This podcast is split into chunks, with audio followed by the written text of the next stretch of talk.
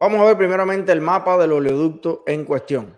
Este es el, el, centro del problema en este momento que está afectando a tantas gasolineras y que ha hecho incluso que Ron DeSantis declare una especie de estado de emergencia en la Florida y que inviten a los ciudadanos a hacer reservas y demás. Yo de todas maneras, como ya sabemos que el problema está controlado, que ahora empieza la, la distribución eh, yo no me volvería loco. He visto a personas eh, acumulando grandes cantidades de combustible en la casa. Esto también siempre entraña un riesgo de seguridad. Recuerden que tenemos niños que a veces no estamos acostumbrados a tener guardados en la casa 300 litros de combustible.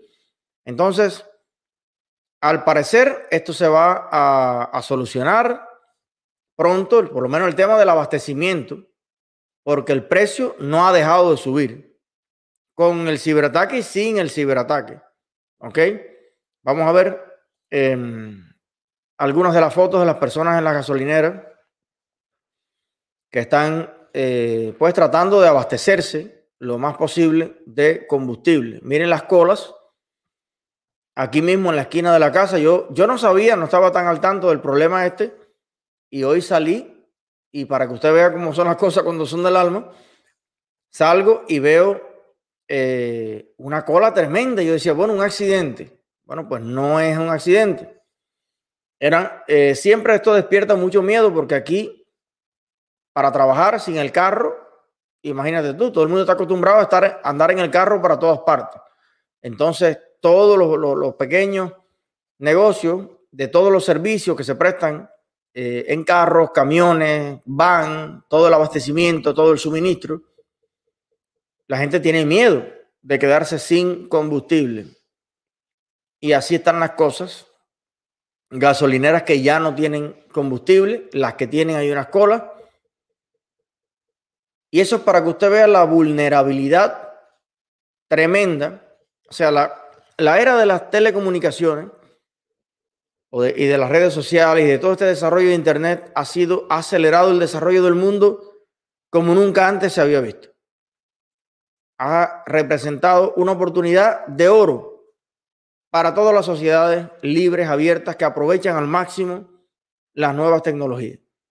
Pero al mismo tiempo representa un gran reto de seguridad porque siempre hay en el mundo dañinos envidiosos, hijos de lo que sea, que se dedican a destruir, romper, robar, dañar y especialmente su sueño dorado es dañar a las sociedades libres y democráticas. No solo los Estados Unidos, recuerden que hay como un reavivamiento en el mundo de la cuestión del terrorismo.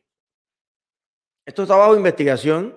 No tenemos aquí conclusiones en este momento. Pero les recuerdo que hace unos pocos días en Gran Bretaña hubo un ataque. ¿Fue en Gran Bretaña fue en Holanda? El ataque a cuchillo. Esto se vio años atrás.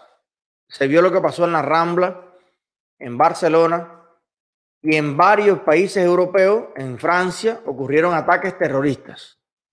Desde el ataque aquel periódico satírico. Toda esa época fue muy tensa. En Bruselas se vivieron cosas y también en los Estados Unidos. Recuerden el asunto del maratón de Boston. Ahora ocurre lo del oleoducto porque se dan cuenta. Ustedes saben que Corea del Norte tiene un ejército completo de, de hackers.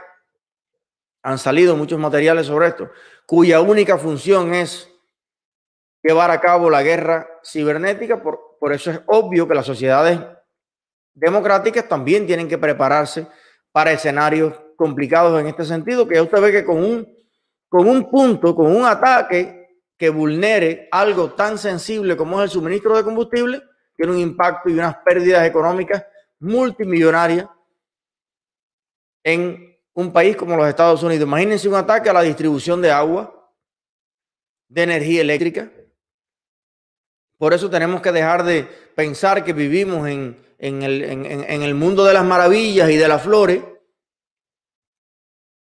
y tenemos que aterrizar y poner los pies sobre la tierra y saber las amenazas reales que existen y ponerle cara de verdad y resolverla o intentar hacerlo y no siempre sobándole la barriguita al, al dictador en cuestión. Por eso yo creo que las dictaduras en el mundo deben, debería existir un plan global para eliminar todas las dictaduras y que todas las personas, todos los ciudadanos nazcan con la misma dignidad y la misma libertad en este mundo.